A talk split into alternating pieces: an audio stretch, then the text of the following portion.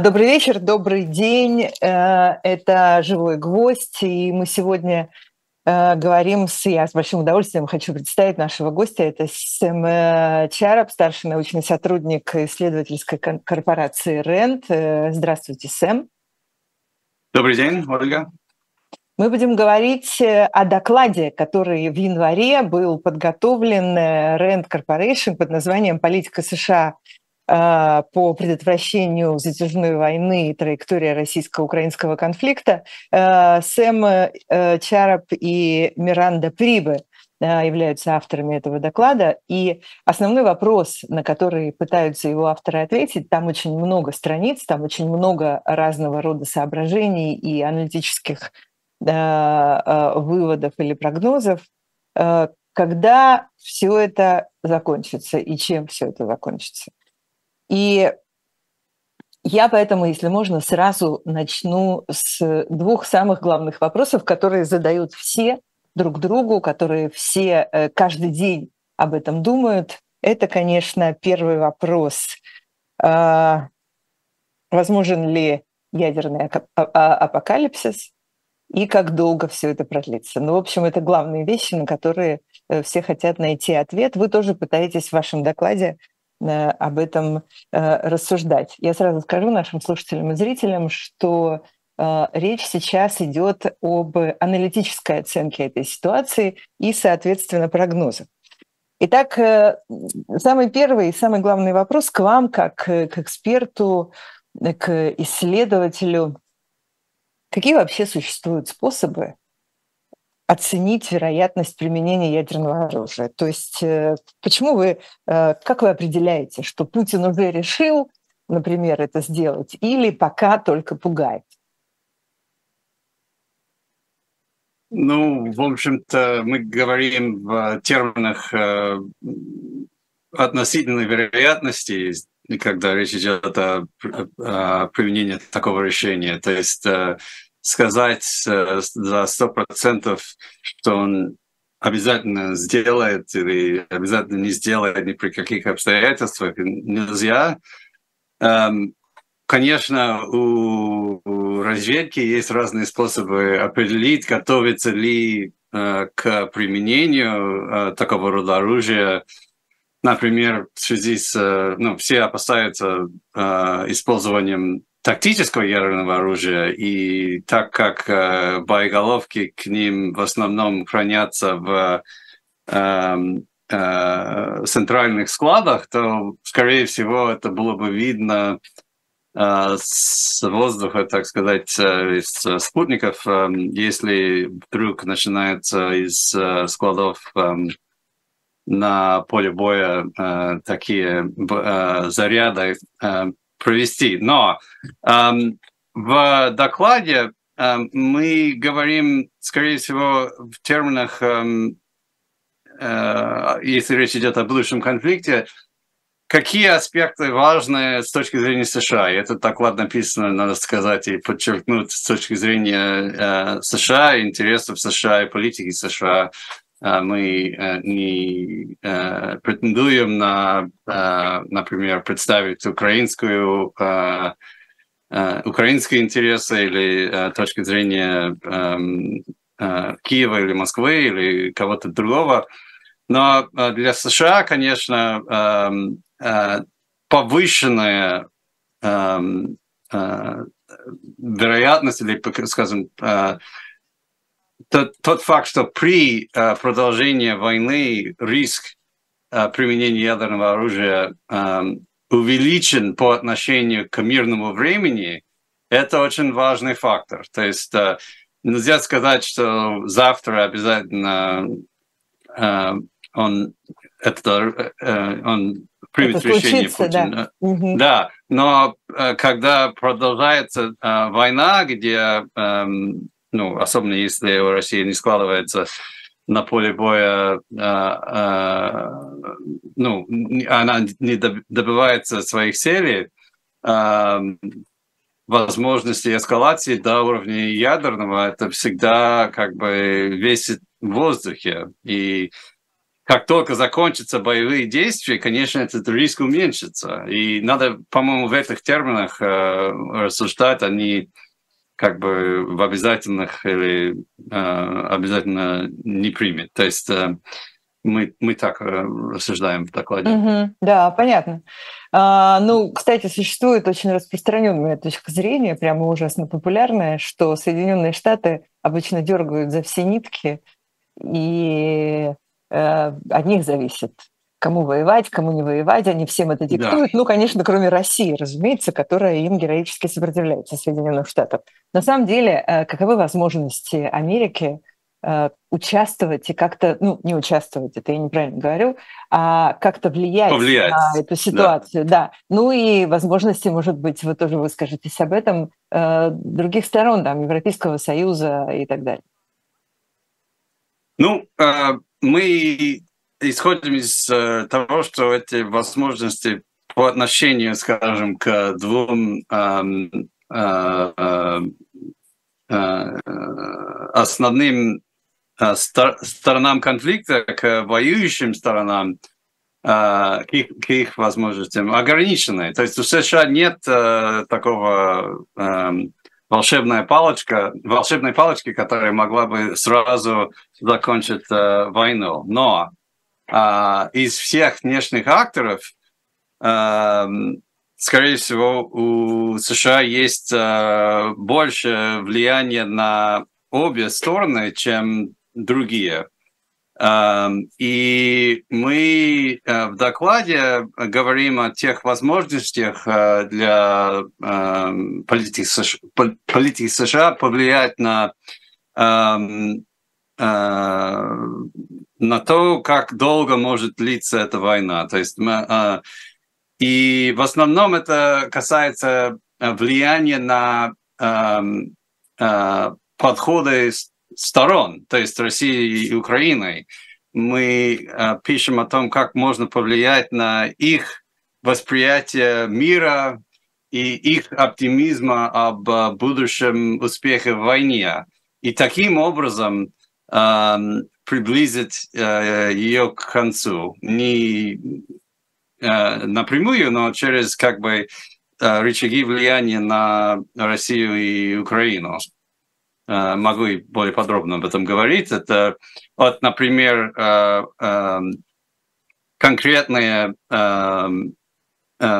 скажем, условия для снятия санкций частично. Это может повлиять на подходы российского, российской стороны, дать какой-то стимул для изменения подхода или скажем так, гарантии безопасности для Украины. Это может дать Украине более уверенности в э, больше уверенности в э, соглашение об э, прекращении огня, если оно появится. А на данный момент, так как у нее нет никаких гарантий для Украины, а, ну, Украина очень опасается, что любое прекращение огня – это лишь, оперативная пауза, который используется Россией для э, перевооружения, перегруппировки и в дальнейшем будет э, атаковать э, еще. Угу. Так. В, в докладе вы пишете, что для Соединенных Штатов, и я думаю, что это не только, конечно, для Соединенных Штатов э, расширять, если э, вот эти вот обстоятельства, э, ядерная опасность и продолжительность э, этого конфликта, этой войны являются ключевыми моментами, критически важными моментами и тем, на, на чем должны сосредотачиваться усилия. Поэтому я вас сейчас э, спрошу, и это действительно второй важный вопрос, сколько все это продлится и э, какие сценарии здесь существуют? Um, ну, вы говорите, что это um, очевидно для всех или как бы... Эм, э, но вопрос мы, то есть самый спорный момент – это наш э, вывод о том, что на самом деле э, продолжительная война для США э, может быть намного ущербнее, чем эм, э, отсутствие дальнейшего украинского продвижения на земле. А, то есть, если определить э, э, все выводы и возможные издержки, связанные с э, большим украинским территориальным контролем, и, конечно, есть э, большие э, э, позитивы э, в связи с этим, то есть э, от гуманитарного вопроса, то есть отсутствие э, оккупации в конкретных э, местах, э, и это очень важно с, с гуманитарной точки зрения, особенно для Украины, но и для США тоже, но э, э, возможные издержки в связи с э, э, этим вопросом от э, повышенного риска эскалации до э, Э, э, вероятности продолжительной войны в этой связи. То есть Украине, наверное, будет нужно очень много времени, чтобы достичь больших территориальных успехов. Эм, вот это самый, наверное, спорный тезис у нас, эм, и много с этим, многие с этим спорят. Э, но если речь идет о, о том, мы там не говорим о том, что эта война обязательно будет эм, долгой. Мы говорим, что как бы при нынешних обстоятельствах мы не видим отсутствие э, э, препятствия к тому, чтобы это стало продолжительного, продолжительной войной, продолжительным конфликтом. То есть продолжительная, образом, продолжительная война вам кажется более вероятной, э, чем непродолжительная? На данный момент при ну, всех нынешних подходах всех сторон это скорее базовый сценарий, чем и и мы говорим, мы пишем о том, что это как бы не в интересах США, чтобы этот базовый сценарий реализовался. Ну, так. я боюсь, что это не в чьих интересах, при том, что это действительно э, сценарий, который выглядит наиболее наиболее вероятным. Но длительность тогда, получается, ограничена, например, э, физическим ресурсом э, сторон, да? То есть э, да. хватит ли, просто хватит ли тупо реально вооружений, силы, там чего угодно, что используется в войне. То есть пока не станет видно какой-то из сторон или обеим сторонам, что они на исходе, это будет продолжаться. Да, но надо сказать, что есть э, очень много неопределенностей тут. То есть мы не знаем, как э, российский ВПК может эм, э, работать на ну, практически военное время, да, то есть уже Чемизов на днях говорит о том, что 24 эм, часа 7 дней в неделю и, эм, ну, и 365 дней в году работают э, заводы, и, может быть, э, она и даже Китай может частично э, компенсировать э, э, эта проблема с снарядами для России. И у Украины есть как бы очень много внешних э, источников, так сказать, и в основном уже только внешние источники эм, для перевооружения. То есть эм, у сторон,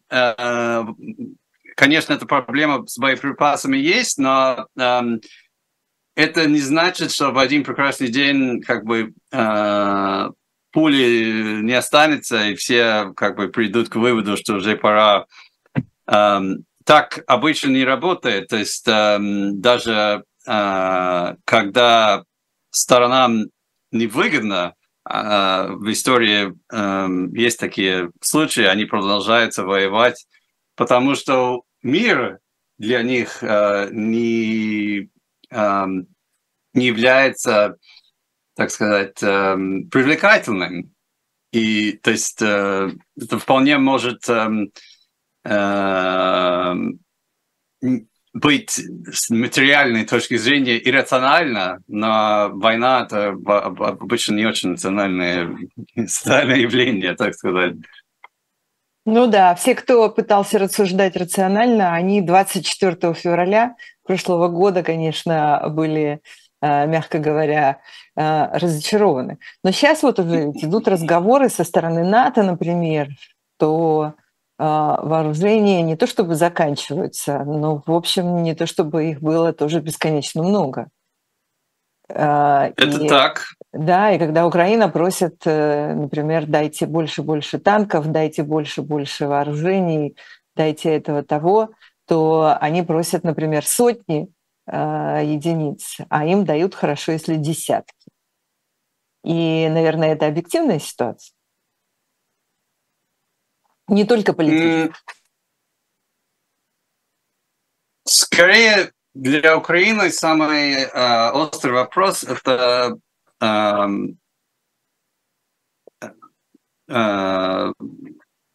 возможности э, приобретения э, боеприпя... боеприпасов пасов для э, э, советской техники. То есть э, в основном, конечно, до сих пор э, основные э, э, средства у ВСУ, они советского производства. И так как э, э, не производятся боеприпасы для них э, у союзников, э, условно говоря, Украины. За пределами России, да. Да, им тяжело в этом плане. Так, новая платформа – это значит новые боеприпасы, но все равно, так как используется очень много, например, артиллерийских Э, а, очень много артиллерии в этой войне, то есть э, и даже Запад не был готов к таким эм, темпам, то э, там есть материальные препятствия. Но я, я говорю, что... Смысле, это... Запад, Запад не был, извините, Запад не был готов к таким темпам расходования э, этих да, припасов, об этом, ага, да, этих вооружений, да. понятно. Да, то есть, конечно, никто не готовился к э, эм, большой э, надзем, наземной войне в Европе э, до этого. Это не было как бы приоритетом для ни для одной из стран НАТО. Ну да, и даже были идеи, что танки, в общем, устаревшие, Э, такая история, я помню, там несколько лет назад в НАТО обсуждалась эта тема, а теперь ну, выясняется, что нет.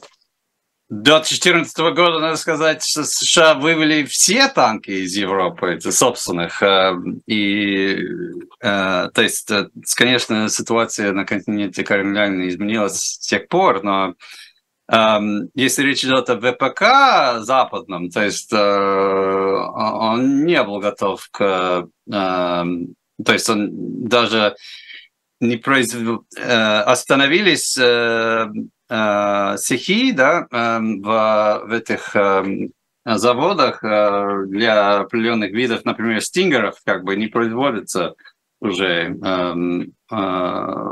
и надо было запускать новый ну, завод, чтобы это начинать уже заново произвести Э, ну, делать, так сказать. Да, понятно. А, а, ну, э, если, если говорить об исторических моделях, вы тоже там очень много в этом докладе говорите, вспоминаете в том числе Первую мировую войну неоднократно, а, то варианты окончания войны – это либо военная победа, либо mm.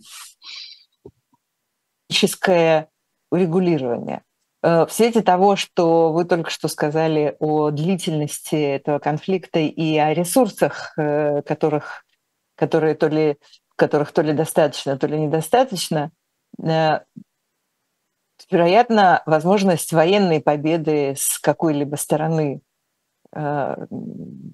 менее, менее значительная, там, политическое урегулирование непонятно что, мирное соглашение тем более непонятно что, или как я должна рассуждать? Ну, эм, в науке об окончании войн эм, есть определение абсолютная победа. И это значит, что если э, одна сторона добьется абсолютной победы, что ей не приходится доверять документу по соглашению э, с проигравшей стороны о будущем. То есть это она полностью снимает угрозу со, с другой стороны. Можно это сделать путем оккупации и, или там смены режима, там демилитаризация. Но э, как бы главный, э, главная черта этой абсолютной победы это то, что как бы другая сторона не будет представить э, угрозу э, э, победившей стор- стороне э, в будущем. И мы пишем о том, что это уже нереально ни для России, ни для Украины. То есть в конечном счете обе стороны будут представить друг для друга угрозу в будущем. Это как бы факт, с которым обеим сторонам приходится жить. И таким образом, если мы исключаем абсолютную победу, и надо сказать, что э, абсолютно победа не э, там нет фактора территориального эм, контроля в определении абсолютной победы. То есть даже если Украина добьется полным э, восстановлением своей территориальной целостности, Включая это не Крым. значит, что война закончится. Это просто значит, что линия соприк... Э, боевого эм, соприкосновения э, будет э, на международно признанных границах Украины. И нужно им это иметь в виду, что как бы российские вооруженные силы будут существовать даже в этом крайнем случае. Um, то есть, но если мы исключаем эту абсолютную победу, uh, есть варианты um, uh, переговорных решения э, войн. И их, ну, как бы, э, если говорить о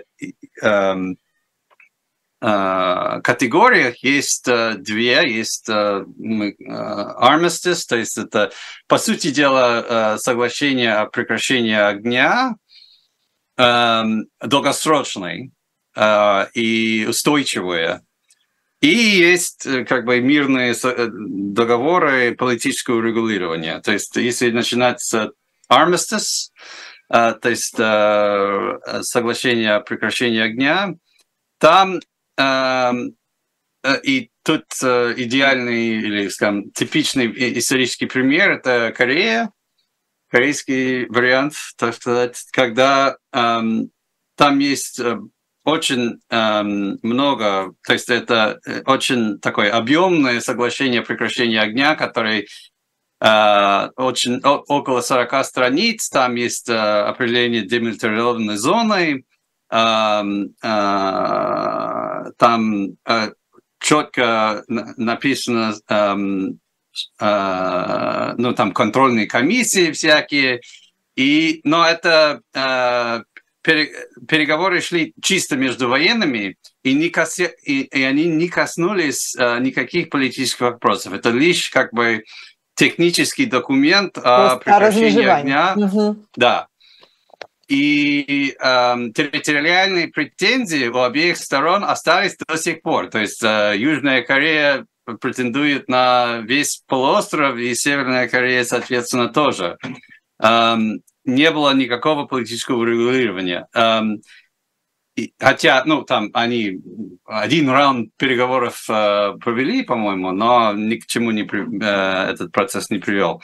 Эм, и мы говорим, что это скорее всего, так как э, насколько противоречия накалились между Россией и Украиной, такой вариант более вероятный, чем политическое регулирование, которое потребует какой-то, до какой-то степени нормализации отношений между сторонами.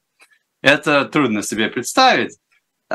И таким образом мы приходим к выводу, что как бы корейский сценарий наиболее вероятный, более вероятный, скажем так, чем э, э, мирный договор, скажем так. Угу, да, Но понятно. Да. А как вы оцениваете вероятность э, выхода этого конфликта за географические границы Украины и России? Ну, потому что там а. то возникает история с польской ракетой, вернее, да. с российской ракетой, а, нет, украинской, с украинской скорее. ракетой, да. На, ну, советской. Залетевшей, да, залетевшей э, непреднамеренно на польскую территорию. Э, там есть Белоруссия, э, да. там есть Молдова, там есть страны Балтии, чего там только нет вокруг. И это одно из существенных опасений. Насколько оно обосновано? Ну, для США это очень важно, потому что, э, ну, с точки зрения, если смотреть этот вопрос через э, призму возможного э, столкновения прямого России и НАТО, с самого начала конфликта и даже до ее начала эм, президент США Байден дал понять, что для него это очень важно, чтобы этот конфликт не привел к прямому столкновению между Россией и НАТО. И очень много делается в этой связи для сдерживания такого конфликта. И надо сказать, что э, в начале конфликта даже я лично и многие другие опасались, что это такая возможность при наращивании вовлечения стран НАТО в, в конфликт, хотя не напрямую, но все-таки э, э, участие в, в качестве э, поддержки Украины будет э, как бы дать стимул для России как-то повлиять на э, это вовлечение путем возможной эскалации, возможного атака на, на страну НАТО или, скажем так, на, на на склад боеприпасов, предназначенных для Украины на территории стран НАТО. Но а, мы видим, что даже при том невоображимом уровне военной поддержки Украины, Россия пока не идет на этот шаг и намеренно не идет. То есть э, она может, но не делает. И эм, это значит, это не значит, что в будущем она это не сделает. Но э, надо сказать, что э, вроде бы мы можем сказать, что пока сдерживание э, в этом плане работает. Э, э, в узком плане э, сдерживания российской атаки на стран НАТО в контексте этого, э, этой войны. Но а как все это равно... может выглядеть? Ага, ага. Как это может выглядеть физически? Что Россия отправляет э, свои танки в Польшу, я не знаю. Нет. Россия переходит или там Белоруссия заходит с другой стороны на другие территории. Как это может выглядеть физически? Ну, Беларусь – это другой вопрос. Это, конечно, и это есть расширение э, конфликта географически, если белорусские войска будут э, напрямую воздействованы. Но в докладе, конечно, мы рассматриваем для США самое главное – это расширение, когда э, вовлечены страны НАТО и будут возможности прямого столкновения России и НАТО. Ну, для меня, наверное, самый э, правоподобный сценарий – это возможного, возможный удар по тем логистическим э, цепочкам, которые жизненно важны для э, доставки вооружения Украине. Так как мы уже видели э, удары э, крылатым, крылатым, крылат, крылатыми ракетами, ракет, ага. да, по крылатыми ракетами по, э, скажем так, э, Яворову, который 10, 10 километров от э, польской границы, это, конечно, не вопрос боевых способностей. У России есть такие боевые возможности. Эм, это вопрос э, отсутствия решения. намерения для... Угу. Да. Угу. Но все равно это риск. То есть, э, скажем так, если прекращаются боевые действия завтра, риск такого столкновения резко уменьшается. И для США это важно, потому что э, этот риск, он, конечно, ну, влияет на безопасность э, США и своих союзников.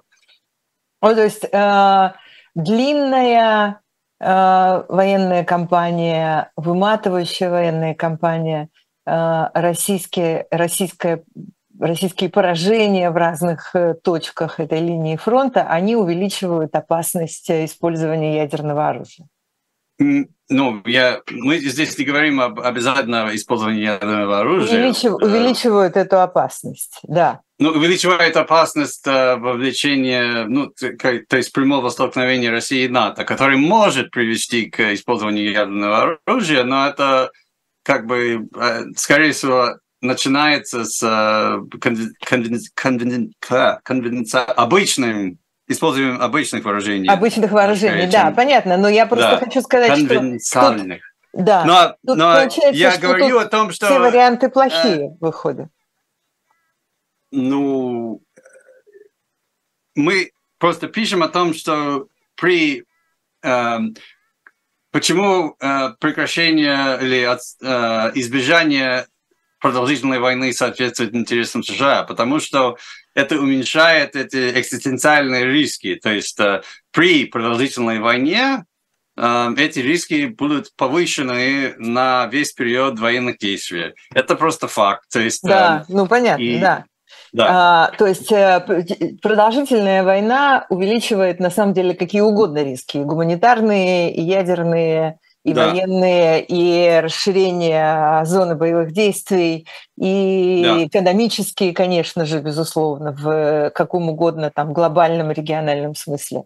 Да, и Точно. при этом этот сценарий, а, как вы говорите, является наиболее вероятным, потому что никто не знает, как э, э, достичь э, быстрого прекращения этого всего.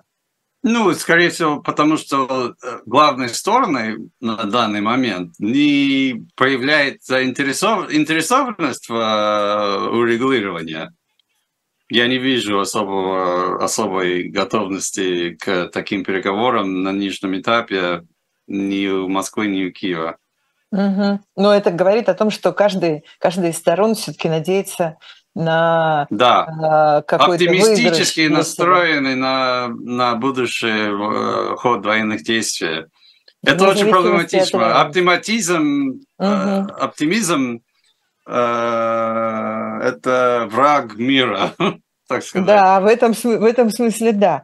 А, вы упомянули Китай, я хотела вас тоже спросить, а действительно ли Китай начал поставля, постав, поставлять вооружение России в связи с этим конфликтом. А, и если начал или собирается это сделать, то зачем ему нужно влезать во всю эту историю?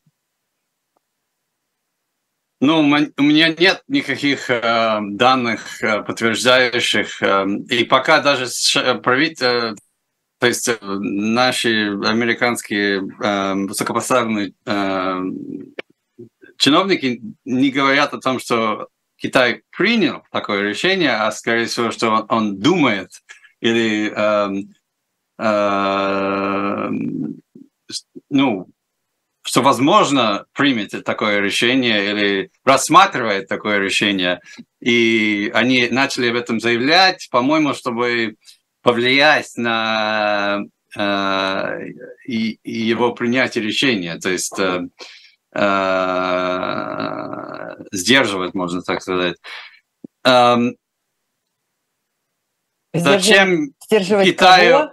На кого Китаю от, от поставки вооружения России? Угу. То есть э, на днях, э, или скорее уже на прошлой, на позапрошлой неделе и Блинкен, и, и Бернс, то есть глава ЦРУ, и и госсекретарь, соответственно, эм, говорят о том, что Китай рассматривает этот вопрос всерьез, и США предупреждает о том, что будут какие-то серьезные последствия, если он примет это решение. Эм, и пытаясь таким образом повлиять на их принять решение. Посмотрим, что получится. Я как бы не знаю, это к э, товарищу Ци вопрос, да, скорее, эм, будет ли Китай это делать или нет, не ко мне. А, но э, зачем Китаю это надо, да, был ваш второй вопрос. Ну, э, по-моему, Китай не хочет, чтобы Россия проиграла эту войну. Это и чтобы как бы особенно крах э, э, режима, так сказать, путинского, э, они опасаются этого, не хотят, чтобы было э, неразбериха у себя на границах с Россией. И э, таким образом, чтобы избежать э, поражения, скорее всего, Китай был бы готов идти на какие-то шаги, которые пока Пекин не был готов. Угу. Но э, вот, э, честно говоря, э, меня эти разговоры удивили, потому что до этого времени, в предыдущие месяцы, мне казалось, и были такие сообщения, то есть не то, чтобы я там это придумала сама, например, а казалось, что Китай типа пытается увещевать Россию, а, Китай типа говорит, нет, не надо размахивать э, ядерными боеголовками и вот этим всем. Нет, знаете, вот в эти игры давайте мы играть не будем. У меня было такое впечатление, что Китай пытается занимать какую-то более аккуратную позицию, и при этом как-то призывать Россию э, к, не знаю, там, спокойствию, ну или как это сказать, к сдержанности и, и всячески за мир. Мне показалось, что это какая-то перемена истории. Ну, конечно, я наверняка э, недостаточно хорошо знакома с товарищем Си, поэтому, наверное, ошибаюсь. А, но в самом деле была такая Э, э, было такое изменение курса или, или нет? Или я пропустила что-то? Ну, а китайское публичное позиционирование, особенно на Западе, и практически китайская политика, мне кажется, немножко отличается друг от друга. А, то есть Китай хочет себя представить как ну, более-менее нейтральный, когда э, говорит перед западной аудиторией, но на самом деле помогает России во многих разных аспектах и не присоединяется к э, политике западно, Запада по отношению к этому конфликту. Конечно, э, доставка вооружения была бы э, качественной новый уровень вовлеченности, и это было бы но, очень как бы новое явление для Китая в целом. И пока не ясно, готов ли Китай идти на этот шаг. И, честно говоря, я, я не большой эксперт э, по Китаю. Э, могу порекомендовать на русском языке новая статья э, Саши Габуева на на Карнеге э, в этой связи о, о мирном плане, вообще о, о китайском подходе к этому вопросу. Но эм, э, в целом, э, конечно, эта война э, изменяет подходы э, больших игроков много к чему. И я не исключаю такой эм, развитие событий, когда Китай пойдет на этот шаг, но это э, тоже не обязательно случится. Ну, предположим, Китай пошел на этот шаг. И, предположим, mm-hmm. Китай начал снабжать э, Россию вооружениями, а мы понимаем, что э, там э, вот с вооружениями понятными для советского для советской военной промышленности все лучше обстоит, конечно, чем на Западе. Ну, там много понятных советских разных вещей. И, и, и что тогда происходит? Китай представляется бездонной бочкой в этом смысле.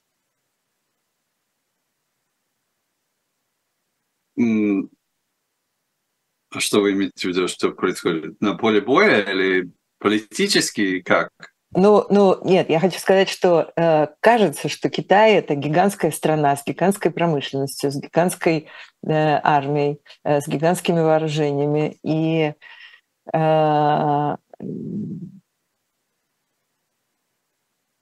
они просто, а, они просто не имеют конца. Ну, кажется, что тогда это точно будет длиться уже десятилетиями, не знаю, там. А, в этом смысле. Ну, да. как бы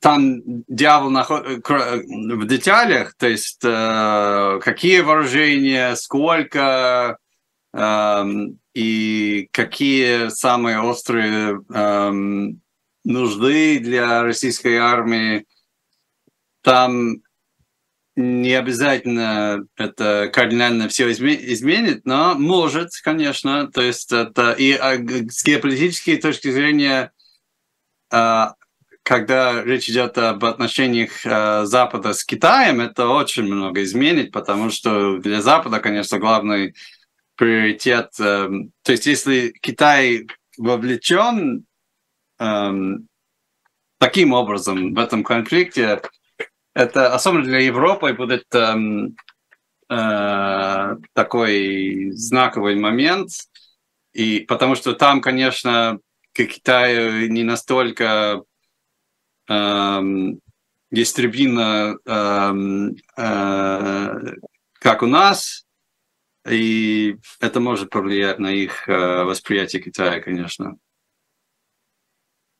А,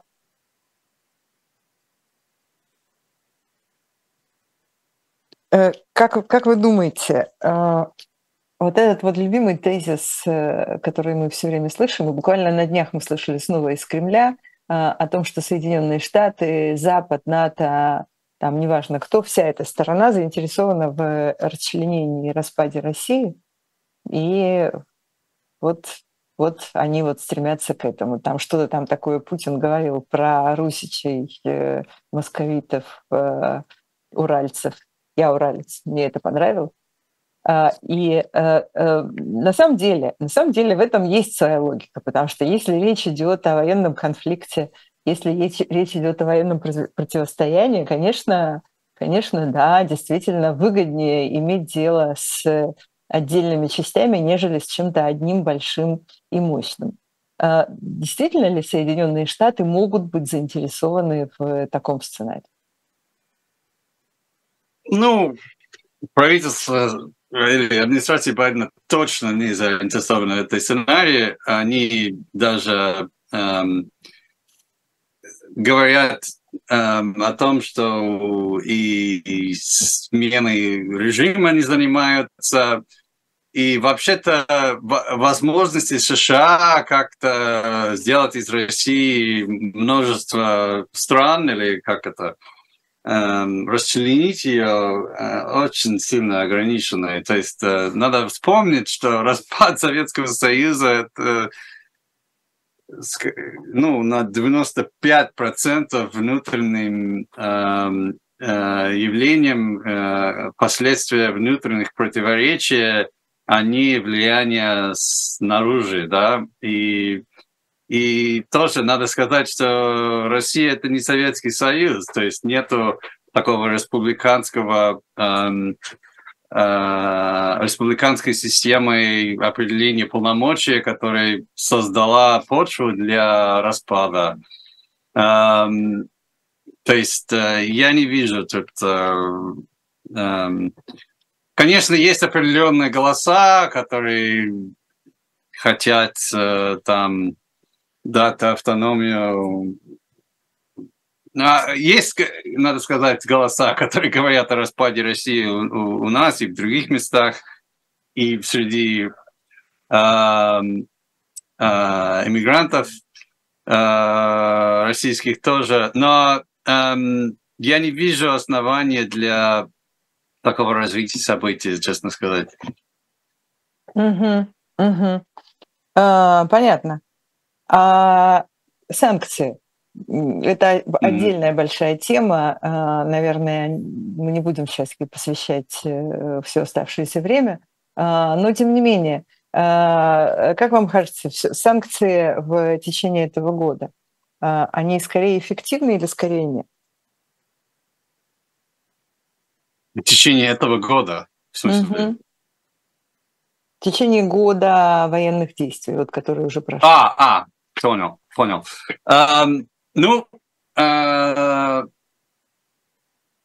это зависит от вашего определения эффективности. Если речь идет об изменении э, политики, э, э, мещению, да, санкций, то, конечно, нет. То есть мы не видим, что э, санкции влияют на принятие решений в России.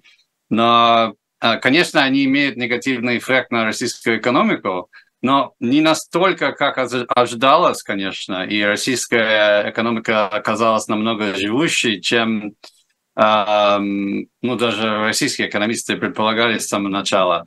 И таким образом я бы сказал, что они как бы эффективны э, и, скорее всего, будут э, оказывать влияние больше с э, течением времени, но это не серебряная пуля, которая может э, а, разрушить российскую экономику. Мы видим, что это не происходит, э, э, не происходит, несмотря на то, что это беспрецедентно в своем объеме и захвате санкций, и на принятие решения скорее не влияет пока, чем влияет. А тут спрашивают, э, вот я смотрю, тут спрашивают э, наши э, зрители и слушатели, а когда вы говорите о затяжном конфликте, то вы о затяжной войне, то вы что имеете в виду? То есть порядок цифр какой? Много месяцев, много лет, несколько десятилетий. Как вы это оцениваете?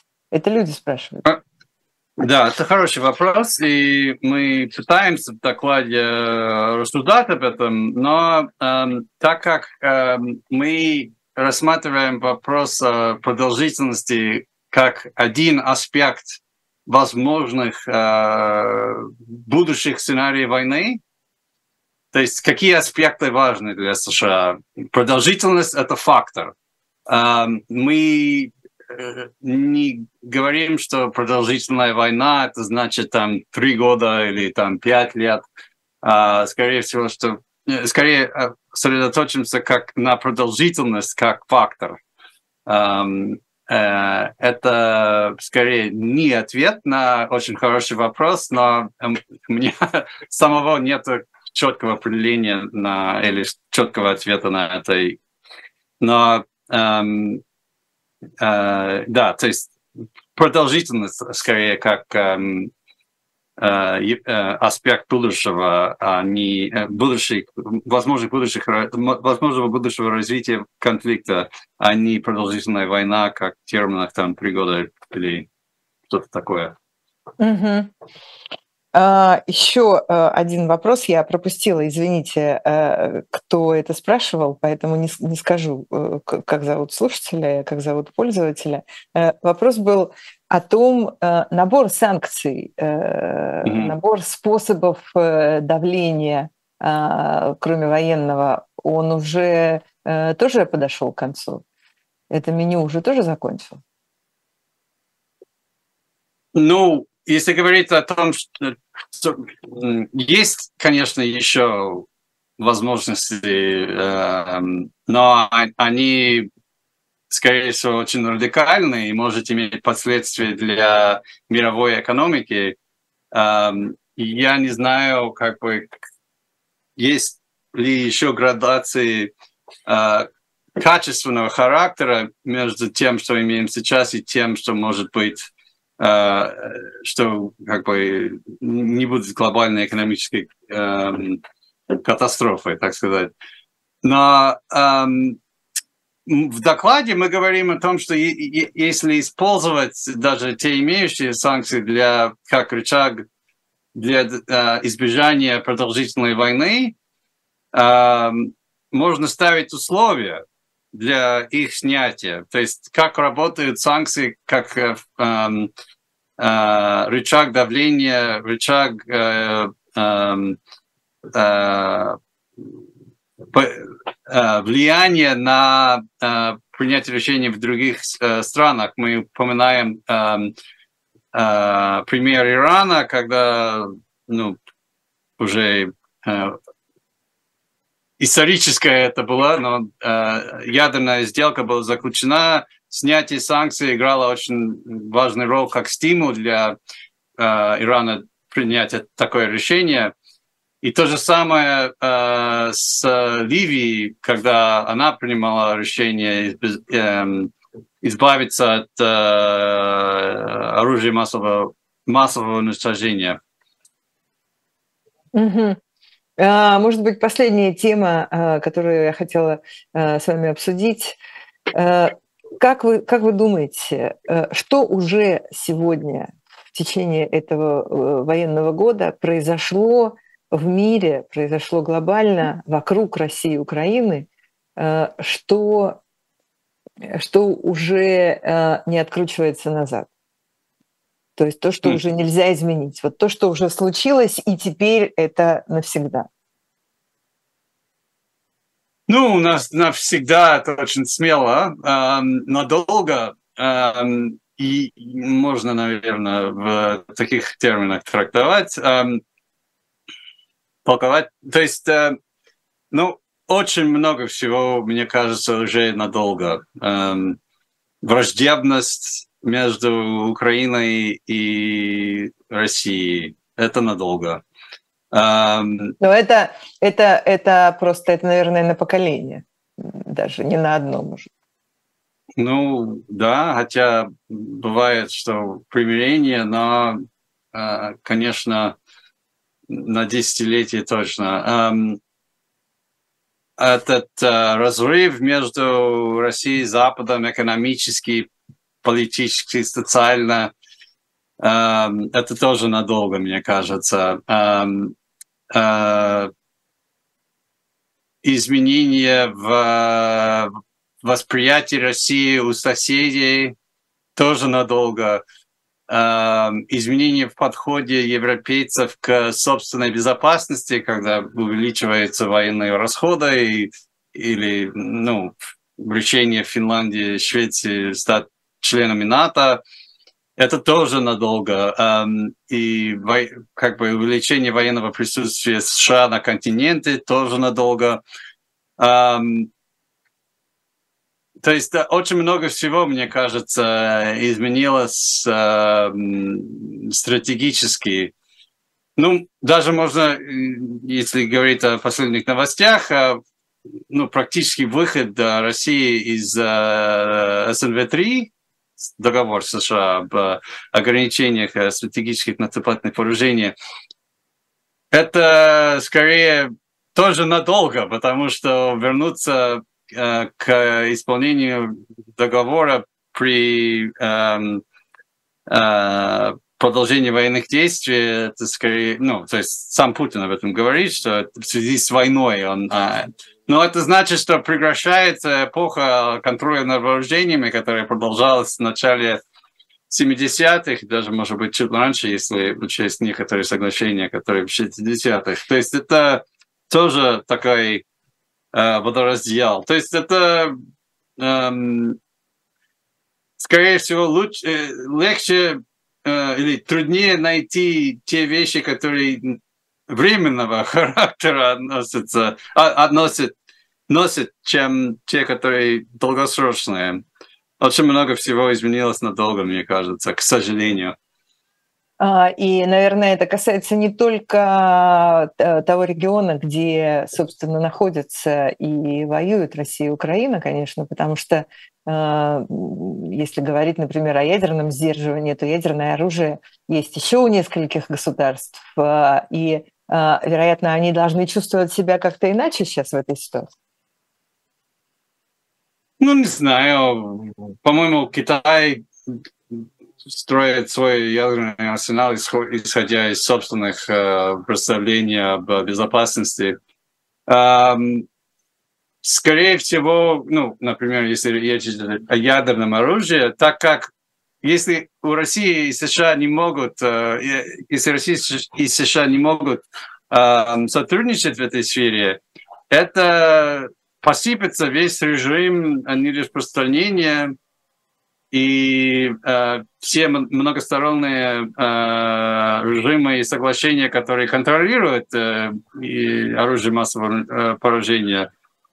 Надо сказать, что эм, какой-то минимальный уровень сотрудничество между постоянными членами Совета Безопасности, это как бы обязательное условие для функционирования международной системы, э, как мы ее знаем. И при таком уровне отношений, который, мне кажется, тоже надолго, долго, эм, это будет очень тяжело. Да, это все под вопросом. Да, и главное, нет никаких идей, как э, можно теперь сделать как-то по-другому. Спасибо большое, э, Сэм Чар, старший научный сотрудник исследовательской корпорации РЕНТ. Спасибо вам, спасибо всем, кто смотрел нас на живом гвозде. Счастливо. Спасибо большое.